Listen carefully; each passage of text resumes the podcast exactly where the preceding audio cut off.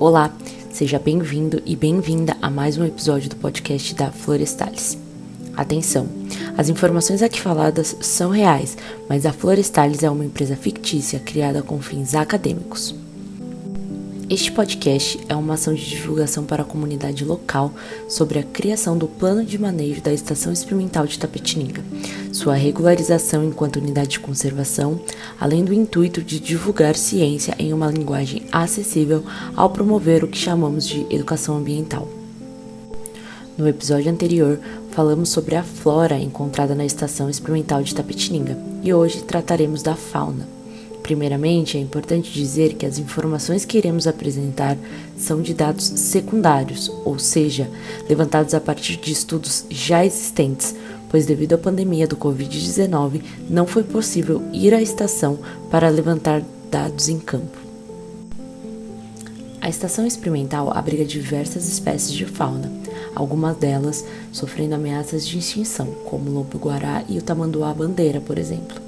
Esta unidade de conservação possui praticamente metade da área em hectares composta por mata nativa, servindo como proteção e manutenção à biodiversidade, assim como colaborando para a preservação de áreas primitivas. Após o bioma da Amazônia, a Mata Atlântica possui a maior riqueza de aves. Porém, existe uma grande adversidade, visto que cerca de 120 espécies estão em algum grau de ameaça de extinção.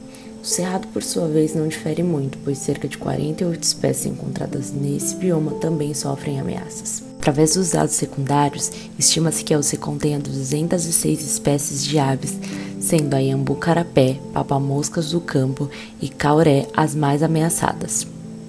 A herpetofauna, composta por répteis e anfíbios e detentora de uma grande diversidade ecológica, abrange animais sensíveis às alterações ambientais e por isso podem ser considerados bioindicadores. Com mais de mil espécies, o Brasil é o país responsável pela maior riqueza de herpetofauna do mundo.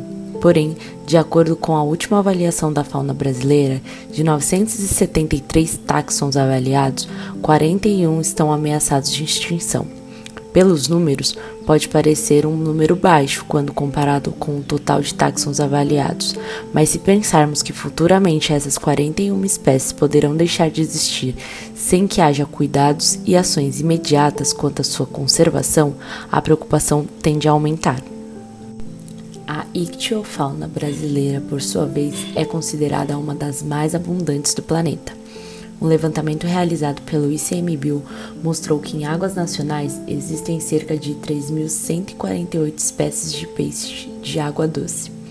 Para proteger essas espécies, é muito importante que existam áreas de proteção e unidades de conservação, como a Estação Experimental de Tapetininga. De acordo com a resolução número 357 de 2005 do CONAMA, a preservação dos ambientes aquáticos integra as preocupações quanto ao desenvolvimento sustentável.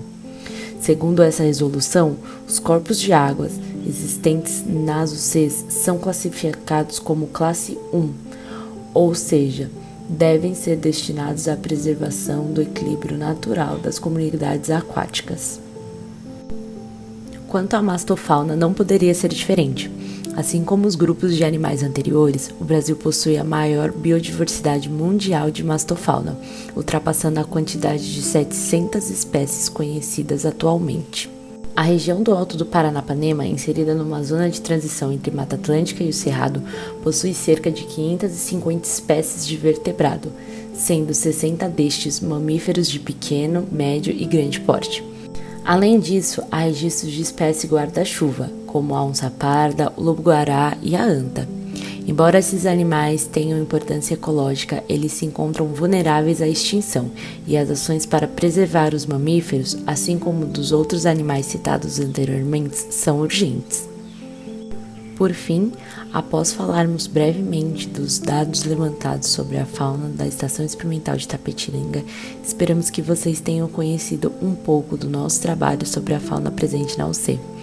É claro que o fator principal do plano de manejo é entender determinados fatores relacionados à estação experimental para melhorar não só os biomas que servem de abrigo para esses animais, mas também torná-lo um espaço para a construção de ciência e cidadania sem que nós, humanos, possamos interferir e prejudicar esses espaços.